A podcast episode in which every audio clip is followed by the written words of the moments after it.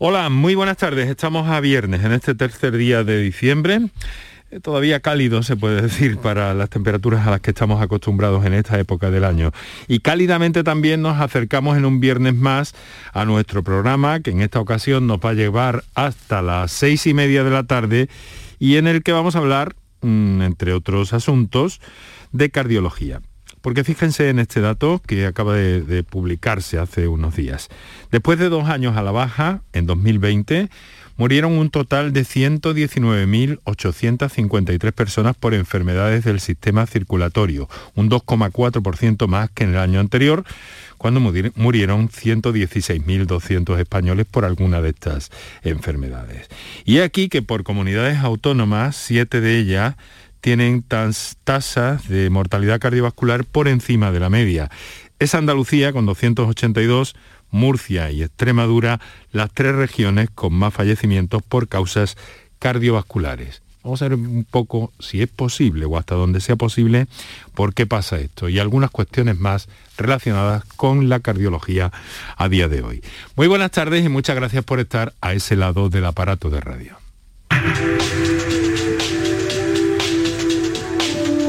Canal Sur Radio te cuida. Por tu salud. Por tu salud con Enrique Jesús Moreno. Por eso vamos a contar en el programa en directo, está ya con nosotros, enseguida se la vamos a presentar con la actual presidenta de la Sociedad Andaluza de Cardiología, la doctora María Dolores Mesa, trabaja en el Hospital Reina Sofía de Córdoba y ha tenido la amabilidad de acompañarnos esta tarde en el programa en el que, como saben, eh, dedicamos eh, buena parte o alguna parte de los minutos a repasar la actualidad relacionada con la ciencia y la actualidad médica que nos trae como siempre eh, Paco Flores y con quien vamos a estar en un instante. Eso después de repasar, como necesariamente hacemos en cada jornada, los datos básicos fundamentales de la pandemia a día de hoy en Andalucía.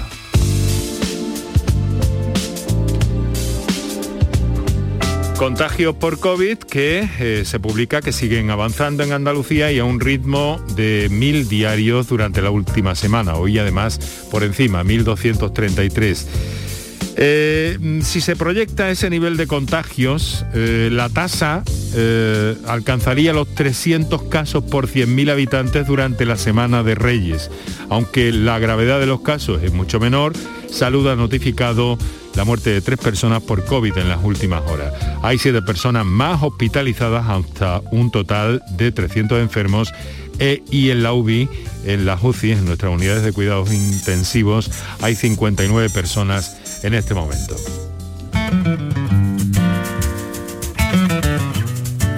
Otro apunte más, según ha informado esta mañana el consejero de salud, lo ha hecho aquí en Canal Sur Radio, hoy mismo se presentaría la, por segunda vez ante el Tribunal Superior de Justicia de Andalucía la solicitud de pasaporte COVID para hospitales y residencias. Esta vez incluirá un periodo temporal de vigencia para atender la petición que el alto tribunal hizo a las autoridades sanitarias, al gobierno eh, de la Junta. De momento no se va a hacer extensiva esa petición para restaurantes y ocio nocturno.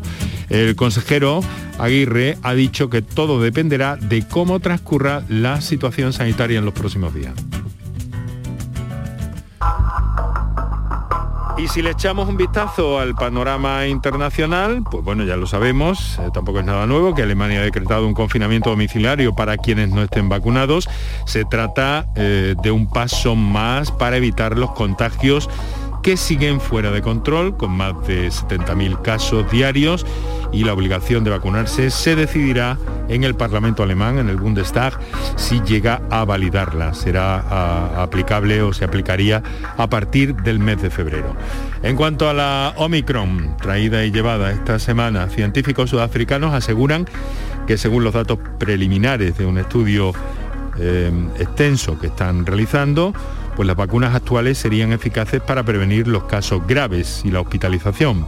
Por otra parte, la descubridora de la Omicron, la doctora Angelit Coetzee, hace, asegura en una entrevista televisiva que el 99% de los casos que ha visto son extremadamente leves.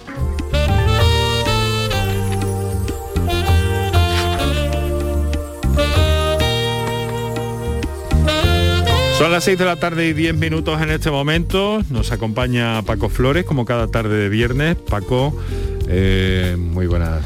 Muy buenas tardes. En esta tarde tan especial de vísperas de puente. Víspera de, acueducto. Super acueducto para, para algunos, ¿no?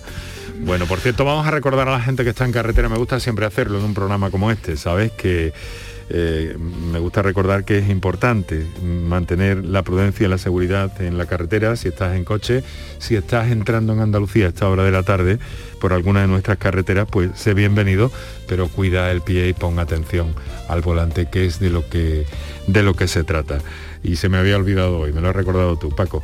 Bueno, pues vamos a repasar algunos de los titulares más eh, más eh, granados y hasta donde podamos eh, llegar para respetar al máximo de tiempo posible que tenemos en el encuentro con la eh, presidenta de la Sociedad Andaluza de Cardiología, la doctora María Dolores María Dolores Mesa. Y vamos a empezar con algo que nos llama la atención. Alimentos que incrementan el riesgo de sufrir un segundo infarto o un ictus letal. Paco. Pues son los alimentos ultraprocesados, Enrique. Según una investigación reciente, a la hora de configurar nuestra dieta, no solo tenemos que evaluar el valor nutricional de los alimentos, sino que tenemos que tener en cuenta el grado de procesamiento de los alimentos. Es decir, cuanto más frescos, mejor. Por lo tanto, Enrique, para evitar los segundos infartos y los ictus graves, tenemos que llevar una dieta basada en el consumo de productos frescos y mínimamente procesados. Y esta semana nos acercas otro estudio sobre el vapeo. En mm. esta ocasión se asocia mm. con la disfunción eréctil. A ver si conseguimos que dejen de, vapear los hombres. Los investigadores señalan que se debe investigar a fondo la relación entre productos de vapeo y la disfunción eréctil y las posibles implicaciones sobre la salud sexual de los hombres. Pero la investigación después de valorar cerca de 14.000 varones sin antecedentes de patologías cardíacas que fuman cigarrillos electrónicos ha determinado que tiene una probabilidad dos veces mayor de disfunción eréctil que aquellos que nunca han usado estos dispositivos.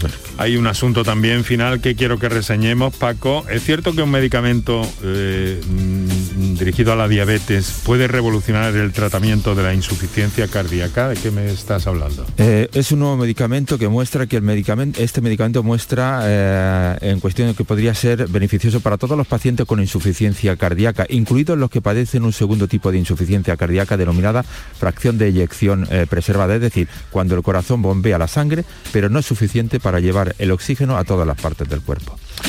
Hemos llegado así a las 6 de la tarde, 13 minutos. Vamos a dejarlo aquí eh, de momento, Paco, si te parece. Hay algunos apuntes más que iremos repasando más extensamente a lo largo de próximas ediciones del programa y siempre atentos también a lo más llamativo de lo que se publica en la prensa especializada, en la prensa médica y que Paco nos trae cada cada tarde de viernes. Ahora son las 6 eh, de la tarde y 14 minutos ya. Eh, vamos con unos minutos para nuestros anunciantes y enseguida hablamos de cardiología. Por tu salud. Canal Sur Radio Sevilla, la radio de Andalucía.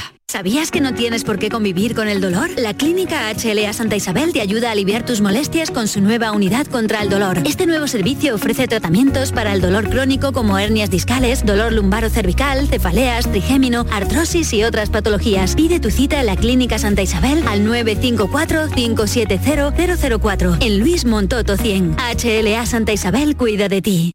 Vuelve la Feria de Muestras, vuelve a El Pedroso. Del 4 al 8 de diciembre, la Feria de Muestras de Productos Típicos y Artesanales de la Sierra Morena de Sevilla celebra el 25 aniversario, con gastronomía, artesanía, cultura, tradiciones, actividades. Del 4 al 8 de diciembre, te esperamos en El Pedroso. Vuelve la Feria de Muestras.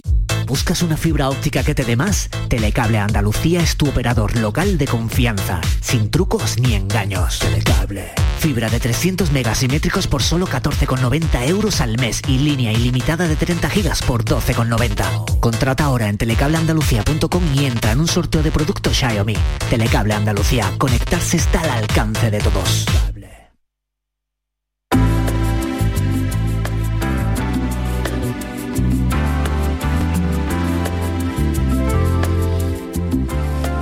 La mortalidad eh, cardiovascular, como hemos anunciado al principio del programa, vuelve a crecer después de dos años que parecía ir bien, parecía ir a la baja.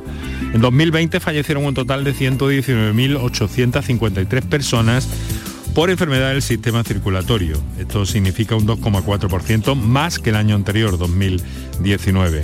Por comunidades autónomas hay siete de ellas que tienen tasas eh, de mortalidad cardiovascular por encima de la media y Andalucía con 282 eh, Murcia con 260 y Extremadura con 254 son las tres regiones con más muertes por esta, por esta causa cardiovascular. Para hablar de este asunto y de la salud cardiovascular de los andaluces, hemos invitado hoy a la doctora María Dolores Mesa Rubio, es cardióloga del Hospital Reina Sofía de Córdoba y actual presidenta desde hace unos meses de la Sociedad Andaluza de Cardiología.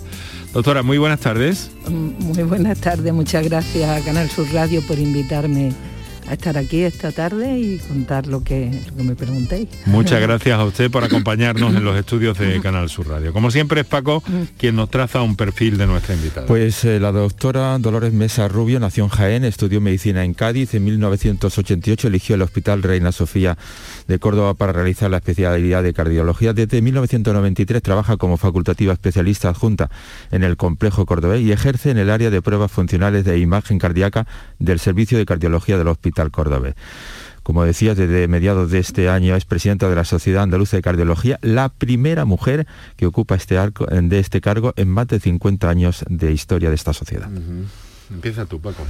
Bueno, yo lo primero es la enhorabuena por ese nombramiento. Ahora mismo el corazón de los andaluces está en manos de mujeres. La, presidenta de la Sociedad de Cirugía Cardiovascular es una mujer y la presidenta de la Sociedad de Cardiología es otra mujer. Lo cual tenemos el corazón en manos de mujeres. Me parece eh, fabuloso.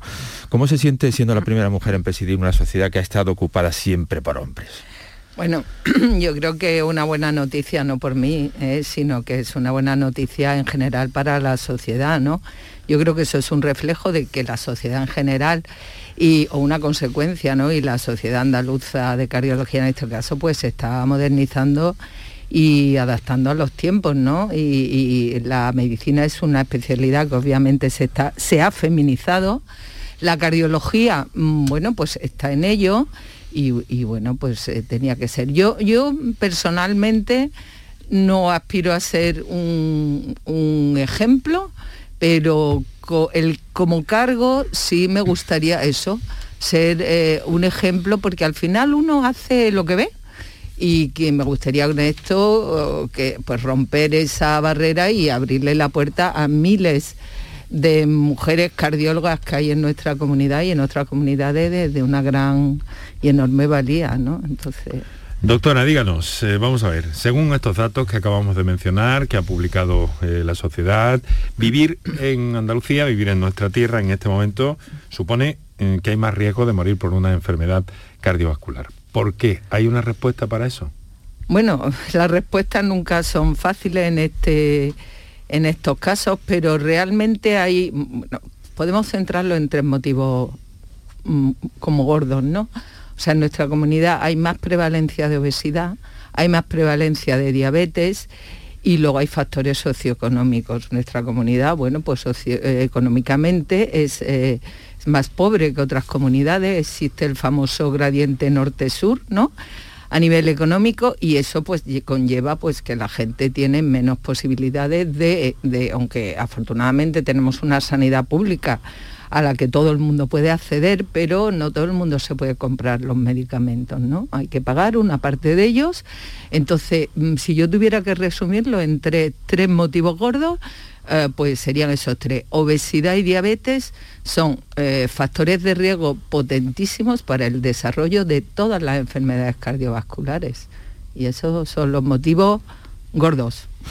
Doctora, aunque los fallecimientos por enfermedades cerebrovasculares van en descenso en los últimos años, las muertes por enfermedades hipertensivas siguen siendo la principal causa de muerte dentro del grupo de enfermedades del sistema circulatorio tanto en hombres como en mujeres. ¿A qué se debe y cómo podemos corregir esta inercia? Bueno, pues la hipertensión arterial es uno de los factores de riesgo más potentes de enfermedad eh, cardiovascular, porque además produce problemas cardíacos, problemas cerebrales, sobre todo ictus, problemas renales y, y, arteriales, ¿no? Entonces, el problema de la hipertensión es que es una enfermedad muda durante años hasta que eh, da la cara con síntomas, o sea, no, no con síntomas, con problemas ya, Mm. eh, res- ya desarrollados.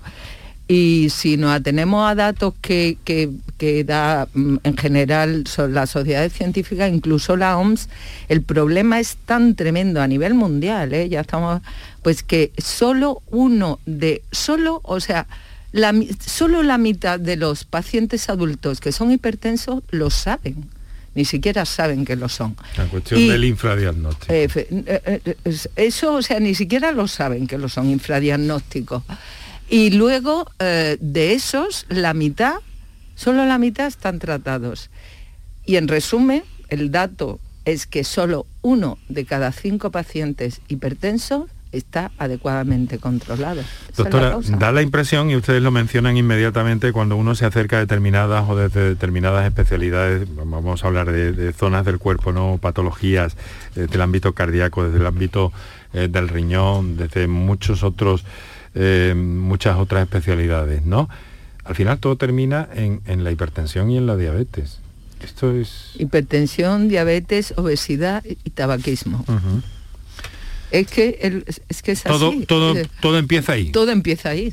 Todo empieza ahí. Todo acaba, lamentablemente. todo claro. empieza ahí. Todo empieza ahí. Hay un, hay un detalle. Eso es bueno. Sí. Es bueno, si me permite. Es bueno porque esa es la buena noticia. Mm. La buena noticia es que si Se sabe, somos ¿no? capaces de controlar eso, acabaremos con las enfermedades cardíacas. Es mucho más rentable prevenir que curar.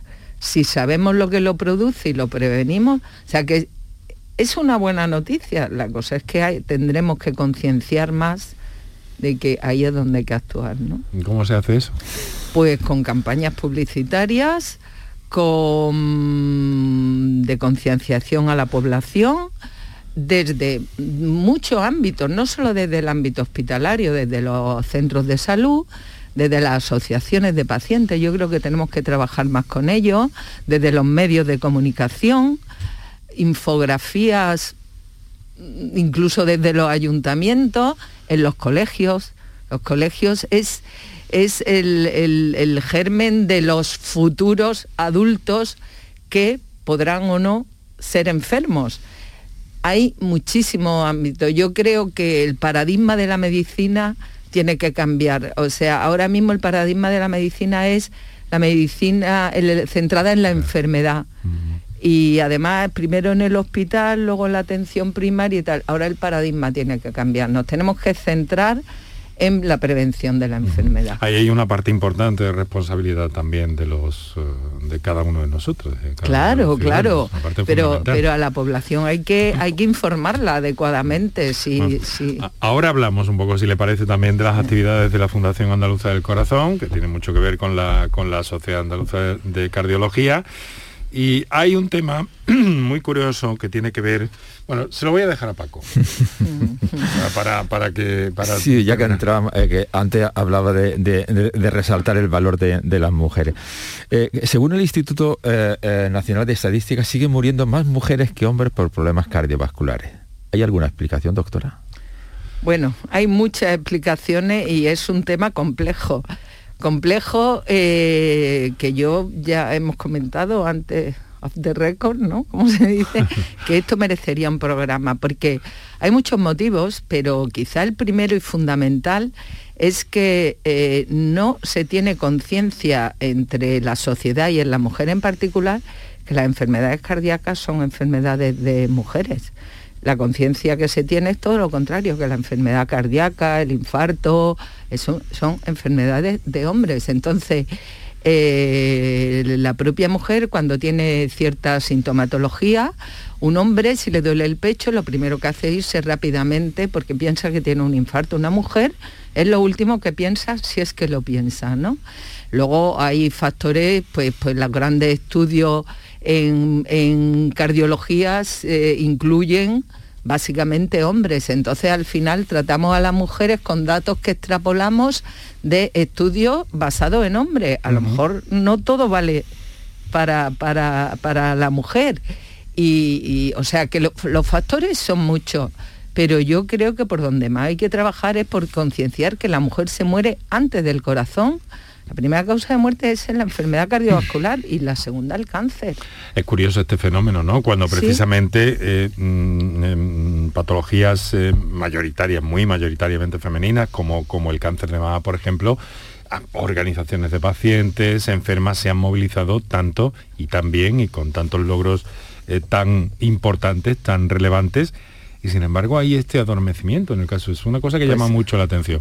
que usted nos decía antes además, las mujeres cuando le dices esto, eh, se quedan eh, descolocadas. Totalmente, totalmente. Es un dato que desconocen, que desconocen totalmente. Entonces, bueno, pues tendremos que hacer eso desde, desde las sociedades científicas y las comunidades científicas, pero sobre todo desde las sociedades científicas tenemos que empezar por ahí, por transmitir que las mujeres de lo que se mueren, sobre todo, es de enfermedad cardiovascular. Eh, ustedes han, empezado ya a, atajar este problema porque han creado un grupo dentro de la Sociedad Andaluza de Cardiología, un grupo que preside la doctora Sara Ballesteros, y el otro día me la encontré a usted en una reunión sobre el corazón y la mujer. Tan diferentes son los corazones entre un hombre y una mujer. Pues sí, tienen diferencias, tienen diferencias, sí. Tienen, tienen diferencias bastantes, ¿no?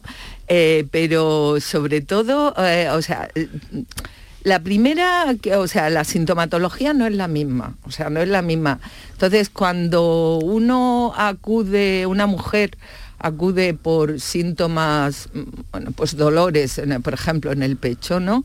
O incluso muchas veces el infarto que en el hombre tiene unas características clínicas muy típicas, en la mujer son de otra manera. A lo mejor lo puede referir como un ahogo, como un nerviosismo, como unas punzadas. Entonces ya el propio mm, médico que la recibe ya va pensando que eso no va a ser un infarto, ¿no? Entonces, pues, desde ahí hacia arriba hay muchas muchas cosas que cambian. Interesante, sí, sí, nos anotamos ese programa, quiero dejarlo claro a nuestros oyentes como nos hemos referido a ello.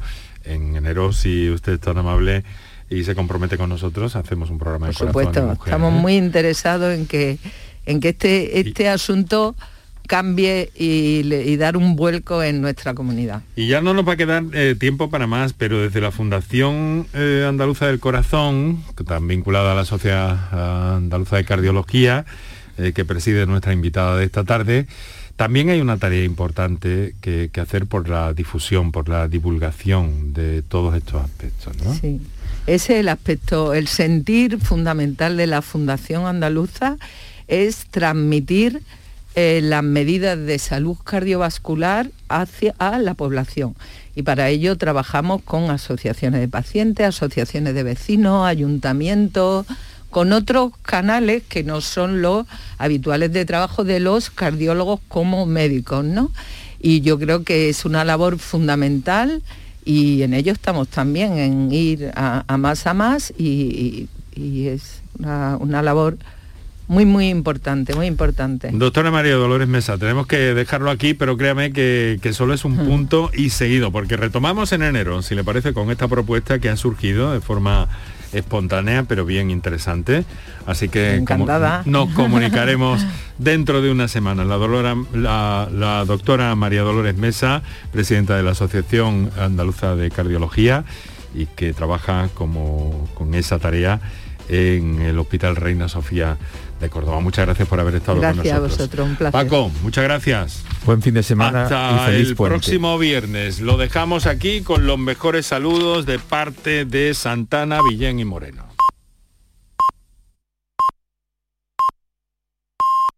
Tu gente, tu radio está aquí. Quédate en Canal Sur Radio, la radio de Andalucía.